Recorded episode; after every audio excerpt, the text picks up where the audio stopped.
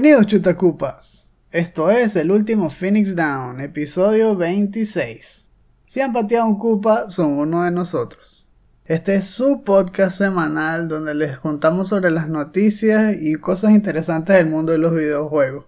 Pueden escucharlo el día de su estreno directamente en nuestra cuenta de Patreon o una semana después completamente gratis en Stitcher y podcast.com. Yo soy Esteban Mateus y junto a mí tengo al cazador de vampiros rumanos, mi hermano Eleazar Mateus. ¿Cómo va todo Eleazar? Ah, bien. Esta semana tenemos bastante de qué conversar porque hubo un showcase de Capcom que contó un montón sobre Resident Evil Village y algunos detalles de otros de sus proyectos para este año. Pero también vamos a conversar ahí sobre un Xbox 180 que lanzaron una decisión y luego se echaron para atrás. Y finalmente algo que seguro que no te gustó para nada y que, y que un rumor sobre Diablo 2 Remake. ¿Qué es eso? Verdad. Y además es de una compañía que, que hace buenos remakes, así que... ¿Viste? Qué chimbo, qué chimbo va a estar el programa hoy. Así que bueno, vayan poniéndose cómodos y vamos a conversar sobre videojuegos.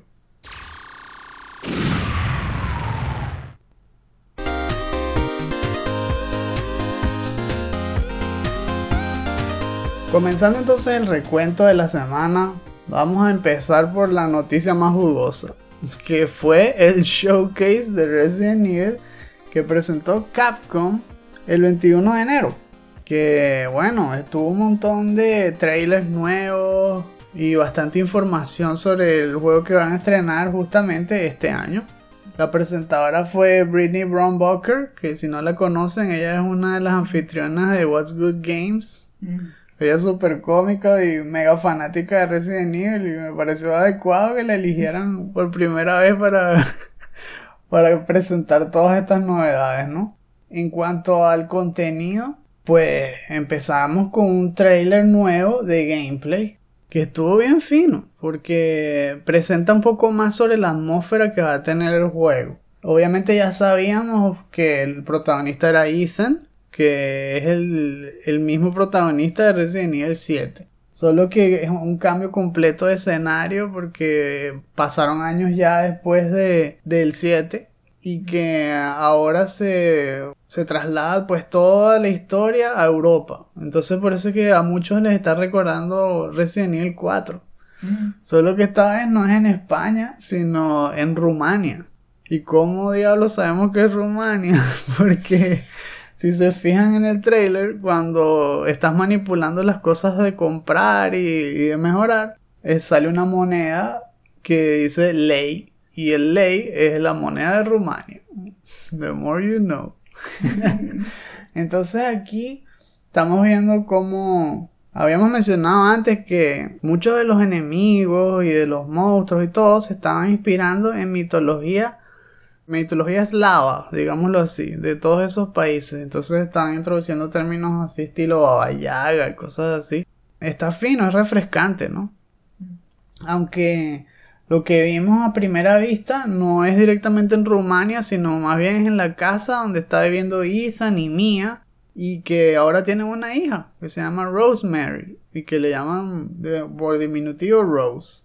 Están como en una especie de operativo de protección de testigos, digámoslo así, de la BSSA, que es la organización esta que luchaba contra Umbrella, que la fundaron en Resident Evil 5 y que ahora entonces protege a todos los que tienen que ver con, con esto, ¿no? Con bioterrorismo, lo- los que han luchado contra bioterrorismo o que los están apuntando directamente. Bueno, entonces viven protegidos, pero justamente Chris, que es de la BSSA y sabe dónde ellos viven, pues él es el que los invade y abalacea a mí y secuestra a la niñita. Entonces uno no se sabe por qué, hay teorías de todo y que por los afiches y que no, es que Chris es medio hombre lobo, no, es que ese es un clon de Chris, y Chris se volvió malo.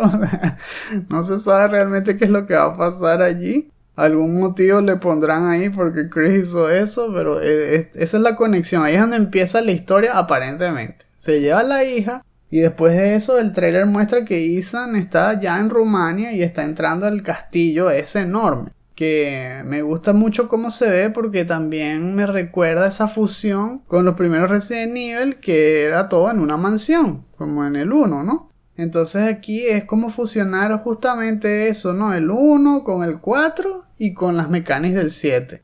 Porque la mayoría de las cosas ocurren en una estructura gigante, que no es una mansión en este caso, sino como un castillo. Y entonces toda la decoración es muy gótica, más hacia lo medieval hay mucho de exploración, se nota, ¿no? De hecho, leí algo muy curioso, que no lo dijeron en el trailer, pero parece que en algunas tiendas están registrando el género de Resident Evil Village como Open World Survival Horror. Que eso no lo dijeron para nada, como dije antes. Entonces, verro, ¿qué tan amplio va a ser esto? O sea que realmente puedes caminar por toda la aldea, así, caminando desde la aldea hasta el castillo y viceversa. No sé qué tanta libertad te van a dar, pero es, válido pues tener ese punto en cuenta ahí para, para ver cómo se desarrollan los hechos más adelante. Pero en cuanto a esto, pues es un pueblito de Rumania y se nota que tienes que empezar desde afuera y luego llegar hasta la, la mansión o al castillo, parecido a lo que sucedió en Resident Evil 4. Aquí entonces vemos que te enfrentas a, a un tipo de culto porque son unas familias que son las que tienen el poder allí en ese pueblo de Rumania, pero que están trabajando en conjunto con una figura misteriosa que le dicen Mother Miranda. Eso es todo. Y las cuatro familias, hasta ahora que conozca, son la casa Heisenberg, la casa Muriel, la casa Dimitrescu y la casa Beneviento conocimos a las más famosas de internet en este momento, que son las vampiras Dimitrescu.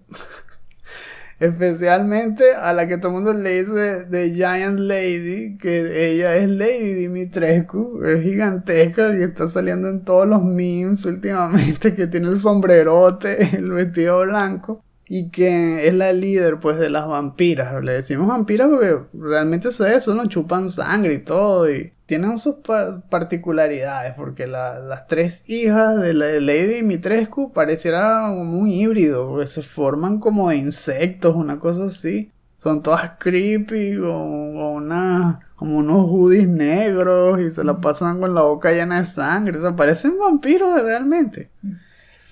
Las conocimos allí y mm, vimos también cosas finas, ¿no? Cuando las vemos de cerca, que si Lady Dimitrescu tiene como una rosa anclada en el traje de ella, que se parece mucho a las rosas de Resident Evil 5, que supuestamente de ahí es donde se, se comenzó todo, que esas eran las rosas que empezaron a cultivar y nacieron lo de los parásitos y nacieron lo del T-Virus más adelante.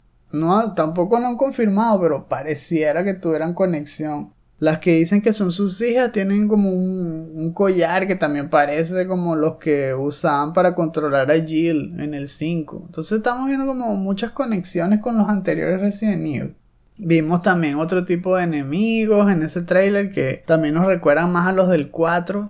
Es igual como que no son zombies, parecen zombies pero no son zombies. Entonces aquí esto es como un zombie mezclado con vampiro. No sé si decirles vampiros zombies. Porque tienen colmillos y todo, pero caminan lento y son todos bobos, pero al mismo tiempo usan armas. Saben usar y que espadas y hachas y todo. Y ver, eso está igualito. voy a por detrás. y también en el trailer nos da la impresión de que las hijas de Dimitrescu como que te persiguen por todos lados, no sé, como que ellas van a ser las stalkers en este juego, van a ser de estilo Mr. X o Nemesis o incluso Jack Baker. También estábamos viendo que hay un montón de personajes pintorescos, el bicho este que se llama que Heisenberg, que parece siempre un rockero ahí con lentes negros y barba. Por un lado lo mencionan como y que mi hermano, lo dice Lady Dimitrescu, pero al mismo tiempo él se llama Heisenberg y sabemos que esa es otra casa. Entonces no sé si es que le hice hermano porque son del mismo culto o qué. Pero bueno. Mostraron más cosas en la parte del gameplay, luego del trailer. Explicaron más de que va a tener más acción, estilo el 4. Eso es lo que me tranquiliza, que no se han pasado del 4. E incluso veo que no le han añadido esa parte de humor eh, más exagerado que también tenía el 4. Esto es más serio, se ve más hacia el lado oscuro como el 7, pero con acción del 4. Entonces está bien, es un buen balance. Mm.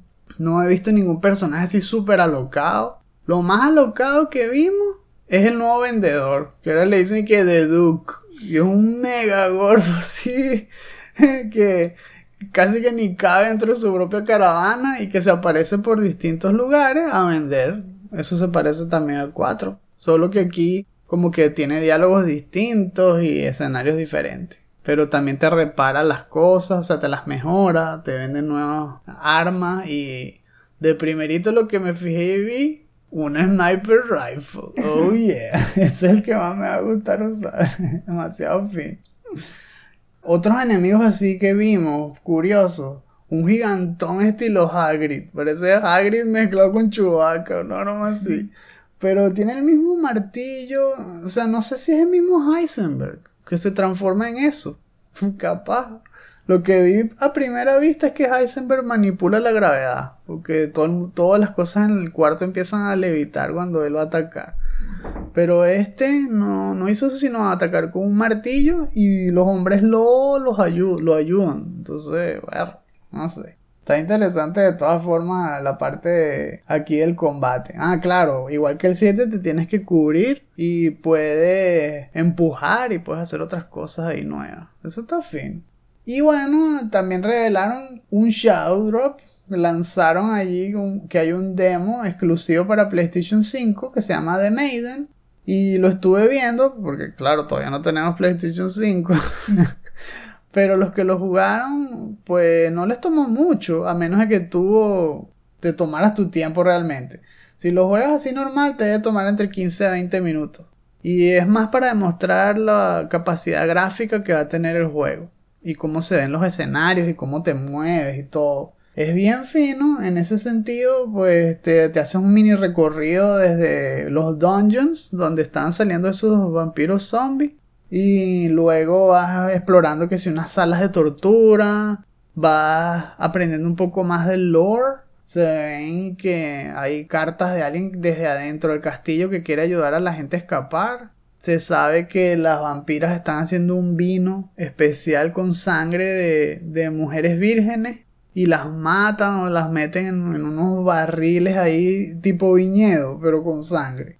Entonces conoces un poco más del escenario y al final te empiezan a perseguir las, las hijas de Dimitrescu, una de ellas te muerde y te deja ir. Y justo cuando ya por fin consigues la llave del patio y vas a salir, te interrumpe la gigante Lady Dimitrescu ahí y te atrapa y te mata. O al menos parece que te mata, ¿no?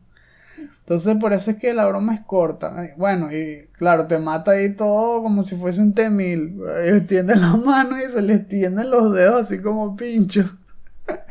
y se los clava directo hacia la cámara.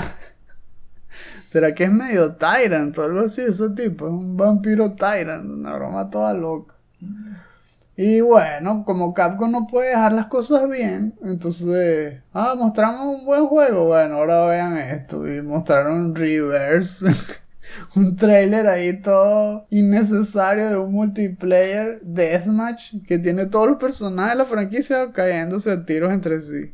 Parecería que tuviera un shader así esti- estilo cómico o cel shaded de seis contra, o sea, seis personas matándose entre ellas, todos contra todos y ya, en varios escenarios de, de Resident Evil. Claro, dicen que es gratis para todo el que compre Resident Evil Village. O sea, no es gratis, es que viene con Village. Pero innecesario completamente y aunque es verdad que muchos dicen, bueno, no lo juego y ya. Pues yo preferiría que hubieran gastado ese tiempo haciendo de Mercenaries. Pero bueno, no lo hicieron. Finalmente dijeron que el estreno se confirma para el 7 de mayo. y que va a ser para todas las consolas, incluyendo las de octava generación, lo cual es un poco chimbo porque ojalá que no frenen el juego, que no lo empeoren para que pueda correr en las viejas consolas o, o que en esa versión corra mal. Lo bueno sí dicen es que la mejora es gratuita, o sea, te lo compras en el 4 y te lo subes gratis al 5. Entonces no pierdes nada realmente, si te lo compras en el 4 y es, malo, pues lo juegas en el 5 y es bueno, y ya está. Va a salir en varias versiones, como siempre, que si Standard, Deluxe, Collector. Y una de las cosas curiosas que vimos de repente fue que en una de las Deluxe decía que traía la, el modo de dificultad alto. Estoy que, ¿qué? Para jugarlo en hard tienes que comprarte la versión Deluxe. Pero luego se aclaró que no, que era que si te compras la Deluxe podías destaparla sin haberlo terminado antes. Pero esa versión ya viene en el juego. Y, y, una locura, y que la Collector Edition de Japón trae la chaqueta de Chris y cuesta 1800 dólares. ¿Quién? ¿Quién se va a pensar? Así que bueno, eh, igual es emocionante saber más de Resident Evil.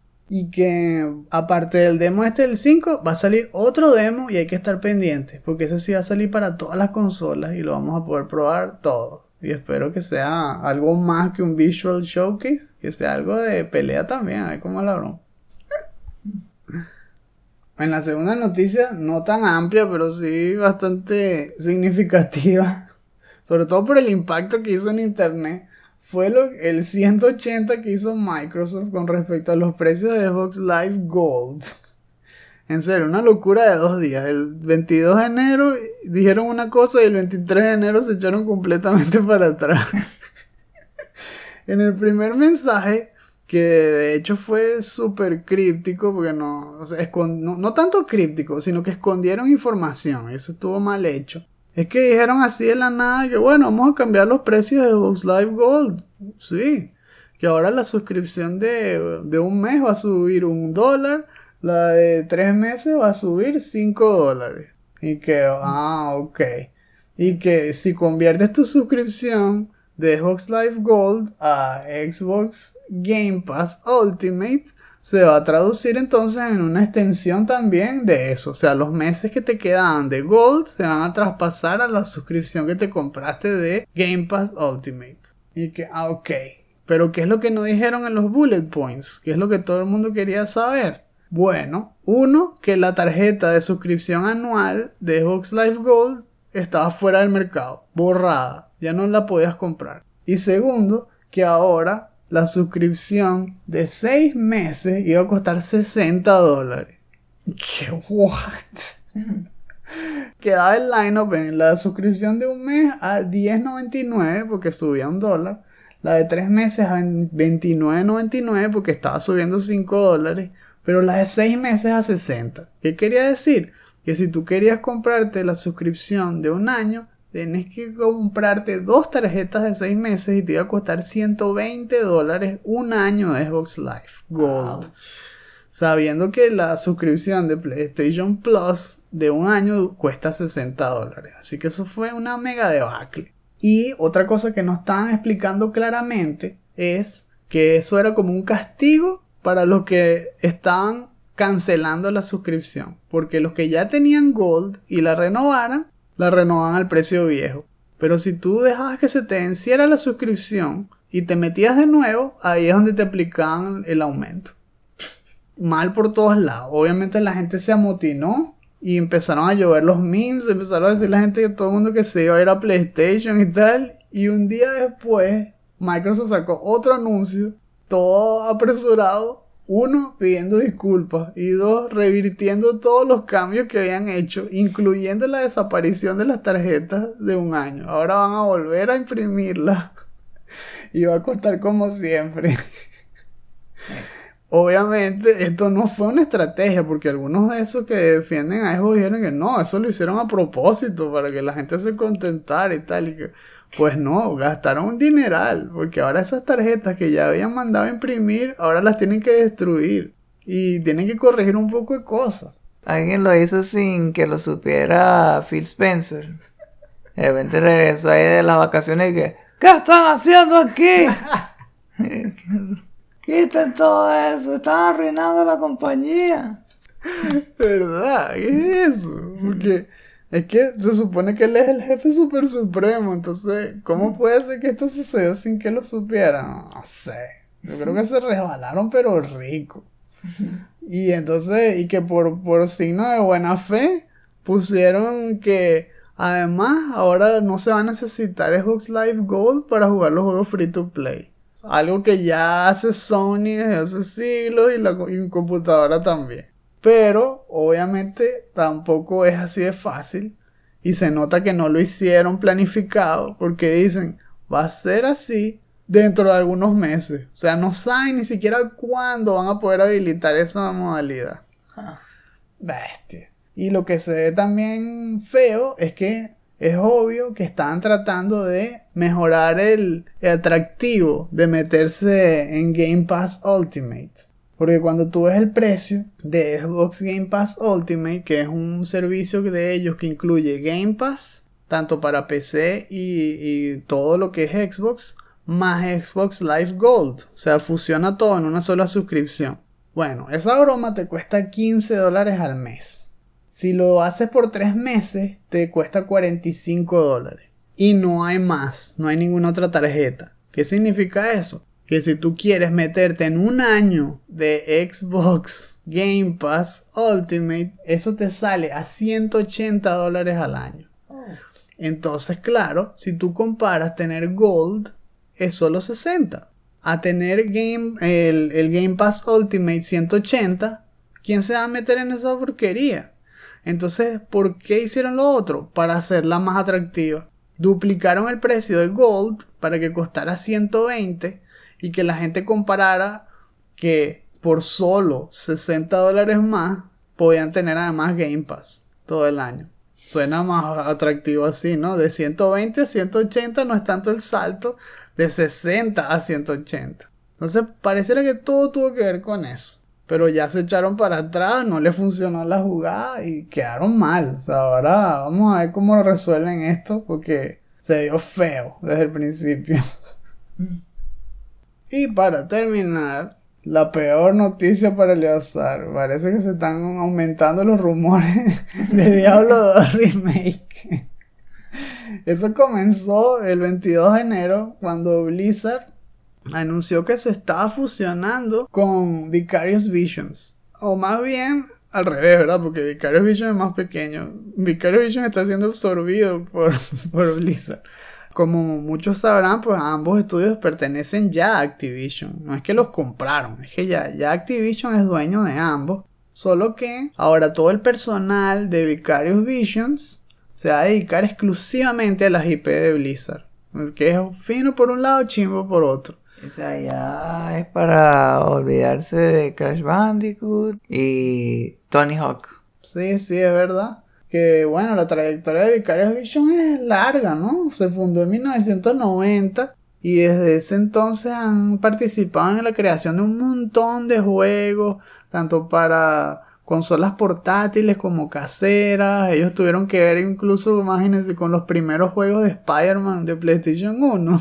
Ellos eran los que los, hacían. Puertos para Game Boy Advance, 10, para todo lo que ustedes se les ocurra de, de portátil, ellos han tenido algo que ver. Han trabajado, como tú dices, en Tony Hawk, Crash Bandicoot, incluyendo el nuevo remake, el que se hizo hace como cuatro años, el Insane Trilogy fueron ellos. Un montón de Guitar Heroes han hecho ellos, han trabajado en Destiny, ellos fueron los que hicieron Skylanders. Entonces ahora, bueno, vemos que todo ese personal de 200 o más empleados van a ser completamente asimilados, así poseídos por Blizzard para ayudarlo. Ahora, lo bueno es que este supuesto remake de Diablo 2, que parece que se llama que Diablo 2 Resurrected, ya estaba siendo trabajado en parte por los dos equipos. Uno por el que le llaman que Team One de Blizzard y otra parte en, en cuanto a apoyo por Vicarious Visions. Entonces ahora más bien estaría recayendo el proyecto en Vicarious Visions, que sabemos nos consta que son unos matadores haciendo remakes y mejorando juegos antiguos.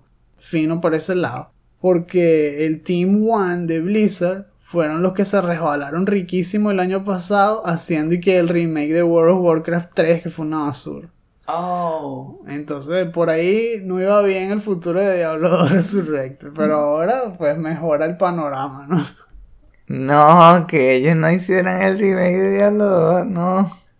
Lo que me gusta de, de esta noticia es que Vicarious Visions se nota que le ponen, o sea, que lo hacen como con corazón cuando hacen esos remakes, porque se apoyan sobre lo que lo hizo bueno y de ahí construyen sobre él. Viéndolo por ese lado, al menos debe ser igual de bueno que el que salió, sin contar con los mods. Yo creo que deberían también investigar los mods y apuesto que lo están haciendo para agregar lo mejor de cada uno. Wow, no sé qué quisieras tú ver en ese nuevo remake, pero me encantaría obviamente ver cómo quedan los nuevos gráficos para ver eh, nuevos modelos 3D y cómo se ven esos escenarios. Espero que no le cambien nada en la estética en cuanto a la paleta de colores y todo, se vea igual de oscuro y todo, pero que los controles estén más amoldados también a jugarlo en consolas caseras, porque si ya tuvieron ese éxito con el Diablo 3, ojalá hagan también puertos para PlayStation 4, 5, me encantaría jugarlo de dos así, con un control y reexperimentar esa historia que es tan fina y no sé si también reharán los cinemas. Uh, por eso, un remake de Diablo 2 de verdad que es fino. Qué fino es pensar en el potencial. No sé qué querrías tú ver en ese remake.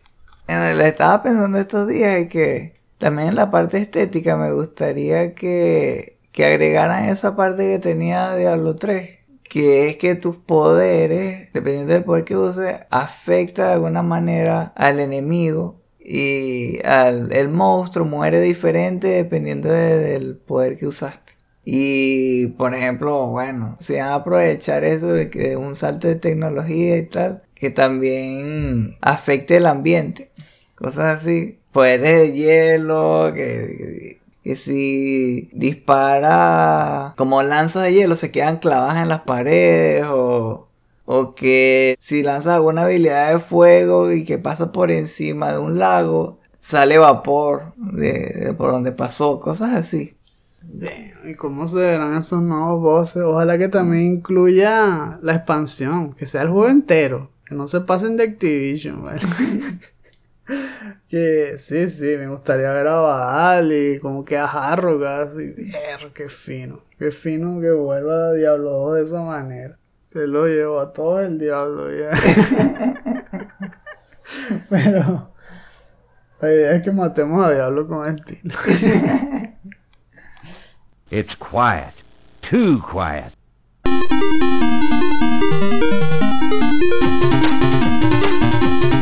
en la sección de lo que estamos jugando, regresamos a la Tierra Media porque ahora vamos a contar un poco más de Shadow Mordor.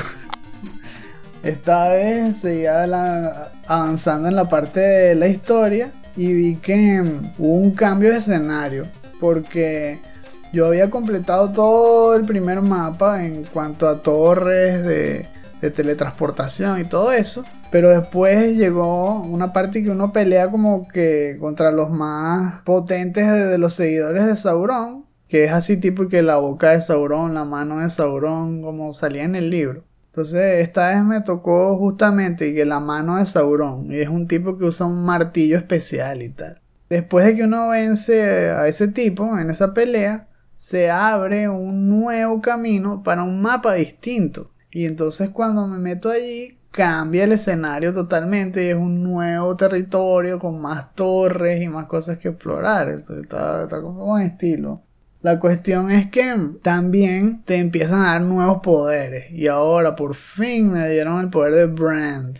Que aquí sí puedo poseer a los soldados. Y eso abre una, un escenario totalmente nuevo. se, amplía el horizonte y el juego mejora todavía más. Es finísimo. Porque le añade una capa extra de estrategia. A todo lo que uno podía hacer antes, que generalmente tenía que ver con combate directo o con stealth o sigilo, como le prefieren llamar, pues entonces se le añade esto de brand. Tú primero podías hacer que si en stealth acuchillar, otra broma que se llama que brutalizar, que es masacrar a un orco así enfrente a todos los demás de sorpresa para que salgan todos corriendo. O lo podías drenar, le podías drenar la energía para recuperar y que flechas de estas espirituales. También los podías interrogar. Todo eso lo puedes seguir haciendo. Solo que ahora la parte de drenar se sustituye o más bien se fusiona con el brand. Entonces tú puedes hacerle brand que es poseer a un urukai o a un orco en cualquier tipo de escenario. Lo puedes hacer caminando directo hacia él y poseyéndolo, lo puedes hacer en stealth, lo puedes hacer en pleno combate. Y cuando lo haces en stealth es buenísimo porque ahora, antes de uno invadir un territorio para matar a un capitán, un war chief o un, e, un elite, uno siempre trataba de ir por los techos matando a todos los arqueros para que no te fastidiaran cuando empezara el combate. Pero ahora es distinto, ahora tienes que planificar o matarlo o poseerlo, porque te ayudarían en el combate y es buenísimo. Tú los posees, posees a todos los arqueros de forma estratégica y luego dándole la flecha hacia arriba, les das un comando y ellos empiezan a disparar flechazos a todos los que estén abajo hacia su vista y te ayudan bastante. Entonces ahora realmente empiezas a crear tu ejército. Porque puedes poseer también a los capitanes, a los elite captains, a los war chiefs. Y es un efecto dominó. Porque mientras tú comandes a alguien de más alto rango, todos los que lo siguen a su vez quedan poseídos. Entonces si tú controlas a un war chief, todos los que estén por debajo de él son de tu lado ahora también. Todos se ven azules ahora cuando pones la visión esa fantasma, ya no se ven rojos y puedes crear entonces tu propio pelotón de urukais ahí para ayudarte a, defender. Se empiezan a ver también las consecuencias de lo que has estado haciendo. Si empiezas a hacer misiones de salvar esclavos que son humanos, cada vez más te apoyan. Cuando estás en algún problema, estás rescatando esclavos y te viene un poco de urukai, de la nada se viene un montón de esclavos rebeldes a ayudarte también. ¡Ah! ¡Por Frodo! y las peleas se ponen más intensas ahí, tienes más apoyo. O sea, se, se está cada vez ampliando más la escala del conflicto y estás viendo cómo se ramifican las cosas. Ves también un personaje muy interesante que es una reina del nuevo territorio que la poseyeron igualito que Theoden. La posee Saruman y tú tienes que exorcizarla y se ve igualita, así toda blanca, pálida, habla todo lento y cuando la exorciza se le ve la cara de verdad y todo. Y ella es la que te está ayudando a poseer el ejército que a su vez se, se conecta con que Saruman te estaba tratando de manipular para que tú le armaras un ejército. Porque recordemos que él quería derrotar él mismo a, a Sauron para controlar su fuerza. Él quería ser el rey de todo ahí es donde se rompe esa conexión y tú te vuelves como una especie de rogue que él no esperaba. El que él trataba era vacilarte, haciéndose pasar por esa reina para que tú hicieras lo que él quería. Ahora tú tienes el poder de hacer ejércitos de Urukai y él no tiene el control sobre eso. Entonces se va a poner buena la historia. y en fin. Y ahora interrumpimos esta programación para la clase de Project Diablo 2 Take it away. Bueno, en el episodio anterior estábamos hablando que estaba a punto de pelear contra Mephisto, ¿no? Bueno, le, le puede ganar. Algo que me gusta de que pusieron en el mod es que sabes que tú antes de entrar en el tercer nivel, ya en el lugar donde está él, y lo primero que te encuentras son con un segundo council y ahora no es así. Ahora lo pusieron es al final. Lo pusieron detrás de Mephisto. Entonces tienes como un respiro ahí. Y puedes matar a todos los minions. Pelea tranquilo contra Mephisto. Y después, eh, después de que le ganas, entonces peleas contra ellos. Y te mata. ¿Cómo? No. Eh, el, el, gear que he estado usando me ha ayudado bastante. Sobre todo eso, el, Dark, Dark Side Helm.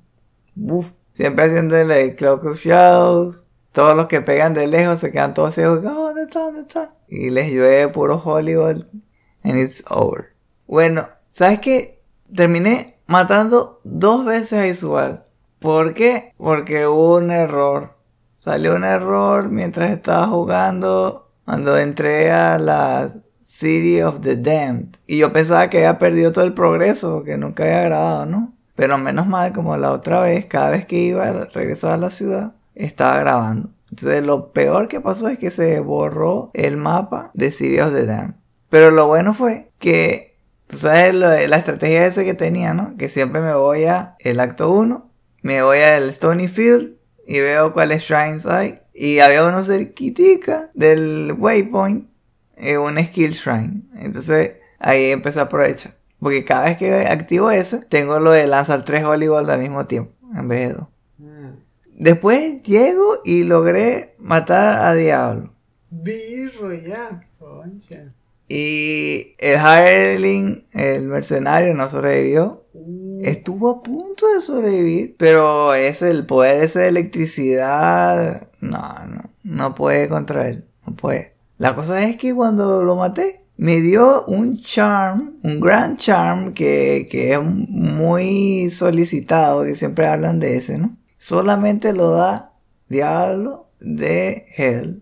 Porque es un ítem que es de un nivel mayor de 90. Nivel 94. Y lo, se usa muchísimo para hacer gamble y agarrar los mejores items de los vendedores. Se llama el Gits Fortune. Y lo fino es que te da, por un lado, 158% más de dinero, de gold, por, por el monstruo que mates. Y 31% más de Magic Find. Bueno. Y es un charm rare. Entonces es finísimo. Y entonces ahora los monstruos me dan una millonada de dinero. Y ya estás en Hell. ¿Sí? ¿Y, crees que puedes lograrlo todo hasta el final? ¿Vas a matar a Val y todo en Harrow? Yo creo que es posible. Porque eh, eh, otra de las cosas que pude hacer fue que cuando hice la, hice la quest también de el Overseer. Que ese es el que te da para que Larsuk le ponga un socket a un item. Se lo puse al Dark Side Helm. Y entonces, ¿qué era, ¿qué era lo que me estaba frenando? Que tengo un amuleto que tiene Magic Find y tiene 12% a todas las resistencias. Y por otro lado, Dark Side me da más uno a todas las habilidades, ¿no? Entonces, yo tenía un amuleto para subirle más uno a todas las habilidades del paladín. Y 16% a todas las resistencias, pero sin Magic Find. Le puse el Magic Find al Helm y me quité el amuleto y me puse que era más uno a todas las habilidades. Bueno, ahora puedo lanzar 3 Hollywood Forever. Está finísimo. Llegué a lo de rescatar a los bárbaros y rescaté a 5 de 15. Entonces, estoy ahí. Espero que la próxima, para la próxima vez, esté como para rescatar a Anya, al menos. Paliza pura.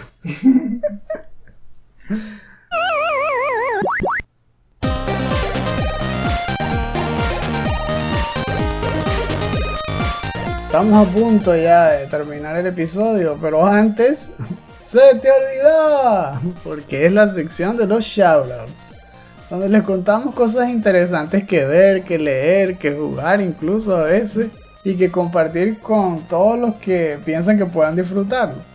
En este caso les voy a hablar sobre un video de un canal que se llama Slopes Game Room, que hace bastantes documentales, como suelo siempre ver, solo que en cuanto a los guiones, no son tan bien escritos como otros canales.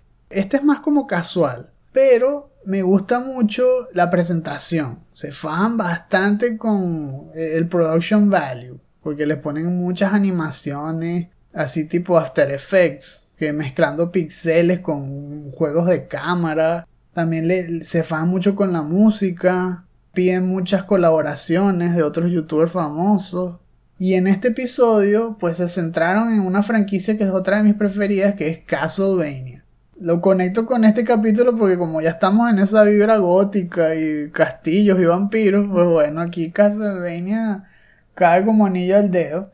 Y habló sobre la historia de toda la franquicia, pero esta es la parte 2, el que les estoy poniendo hoy, que se centra más en, en la fase ya más modernizada de, de la franquicia, empezando que si Symphony of the Night, los juegos de 3DS, de 10, todo eso, ¿no? Los portátiles. Es decir, yo creo que básicamente la fase Metroidvania de, de Castlevania pero tampoco se queda atrás en cuanto a mostrar la colección, porque este tipo consigue toda broma. No sé si es que se lo pide prestado a otros para ponerlo en el video o si realmente lo tiene, pero es que habla de todas las versiones que han salido, que si en Japón, en Europa y tal, y todas las tiene y las muestra en físico y entonces es súper interesante verlas porque muestra la caja, le da la vuelta, la abre, saca el catálogo y todo mientras va poniendo escenas del juego, mientras comenta con la música. Es decir, esto es un, un paquete muy completo audiovisual de toda la historia de la franquicia. Y por eso es que me encantó tanto. Y a todos pues los que disfrutan esto, pues la historia, la cultura de, de los videojuegos y de sus franquicias favoritas, este canal les va a gustar y, si les gusta Castlevania, más aún este video. Así que les dejo el enlace en la descripción. Esta semana les traigo otro video y es de un youtuber que también hablé antes. Es Framework de, de Tony, que, que trabajó antes en GameStop. Y realmente esa no fue la razón por la que lo elegí, pero tiene que ver justamente con Crash Bandicoot, ya que estábamos hablando de eso hoy. Se trata sobre una feature que le agregaron los de Toys for Bob a Crash Bandicoot 4 que se llaman las flashback tapes. Y entonces, como el tagline del canal eh, les había dicho antes, ¿no? Es, es Little Things, Big Difference. Entonces, justamente se concentra en ese detallito que hace que ese juego valga la pena probarlo, ¿no? En este caso, eso. Esas, las tapes son buenísimas. Él dice que es una receta ganadora tanto para jugadores como para los desarrolladores. ¿Por qué? Porque dice, por un lado, le ofrece un reto a los jugadores. Porque son challenges que en donde tienes que, es como que en un cuarto así restringido, que, que por cierto, está lleno de nostalgia porque son, se parecen así como etapas de Crash Bandicoot 1. Y además tiene como un filtro que pareciera que fuera una cinta de VHS que está jugando. Oh. Entonces tiene eso. Y por el otro lado, es fino para los desarrolladores. Porque ellos aprovechan para agregarle algo más a la historia, al lore.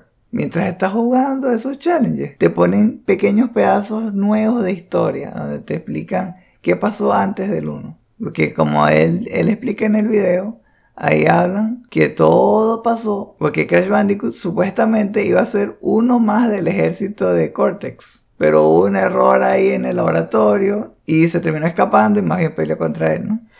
Bueno, explicando que los challenges son esos, ese entrenamiento por el que pasó Crash.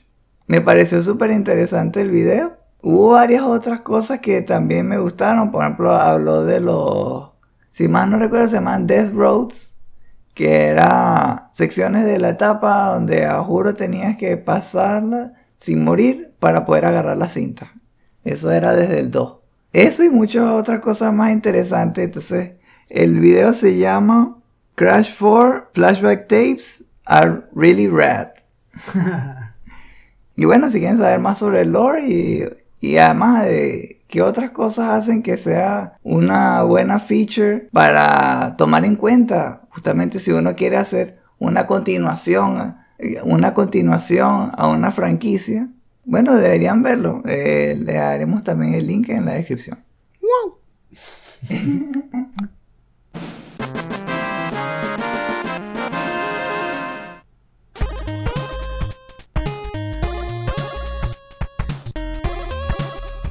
Lamentablemente, es hora de terminar este episodio. Queremos recordarles, como siempre, que el estreno de este podcast es exclusivo para Patreons de 2 dólares en adelante. Si les interesa escuchar el episodio en la semana de su estreno, vuélvanse a nuestros Patreons. Si no, pueden esperar una semana para cuando lo publiquemos ya en Stitcher y podcast.com. Gracias por habernos acompañado en este episodio. Eh, esperamos que lo hayan disfrutado. Hubo vampiros y, demonios y todo, que no se pueden quejar. si quieren más contenido sobre vampiros y survival horror y otros géneros como por ejemplo RPGs y sobre todo artículos y reseñas, no olviden visitar nuestra página chutacupas.com. Tampoco se pierdan nuestras cuentas de Twitter, Instagram y Facebook, donde dan noticias sobre juegos desde indie a AAA. Además podrán encontrar promociones de nuestros productos y clips de nuestros programas. Tratamos de actualizarlas todos los días, así que vale la pena también que lo compartan con aquellos que todavía no conocen la magia y la magnificencia del último Phoenix Down. Queremos saber qué opinan sobre todo lo que hablamos hoy. ¿Ya jugaron el demo de Resident Evil Village? Suertudo. ¿Qué les parece eso de, de esas vibes? Se parecen mucho a Resident Evil 4. ¿Creen que será igual de bueno? ¿Qué piensan sobre lo que le pasó a Microsoft? ¿Cómo creen que se van a poder recuperar de eso? Porque quedaron, quedaron marcados, yo creo. ¿Qué les gustaría que tuviera Diablo 2 Resurrected? ¿Están pensando en algún mod en particular? Pueden tener una idea de en cuál estoy pensando. Hablando de comentarios, si se suscriben al tier de Podcast Bonanza, todo lo que escriban podrá ser incluido en los futuros episodios del último Phoenix Down. En cuanto a los otros beneficios que pueden obtener si se suscriben a Patreon, también van a poder destapar videos exclusivos y hasta podrían tener un avatar propio, dibujado por George Truly, Esteban Mateus. Así que, si quieren saber más, visiten nuestra página patreon.com slash chutacupas. Ahora, con su permiso, voy a volver a ver el último trailer de Resident Evil Village para fijarme bien en cada tesoro pegado en las paredes para que cuando lo juegue ya los pueda conseguir todos. Sin que te masacren los vampiros, eso es fastidioso. Nos vemos. Y recuerden, no hay quits, solo retries.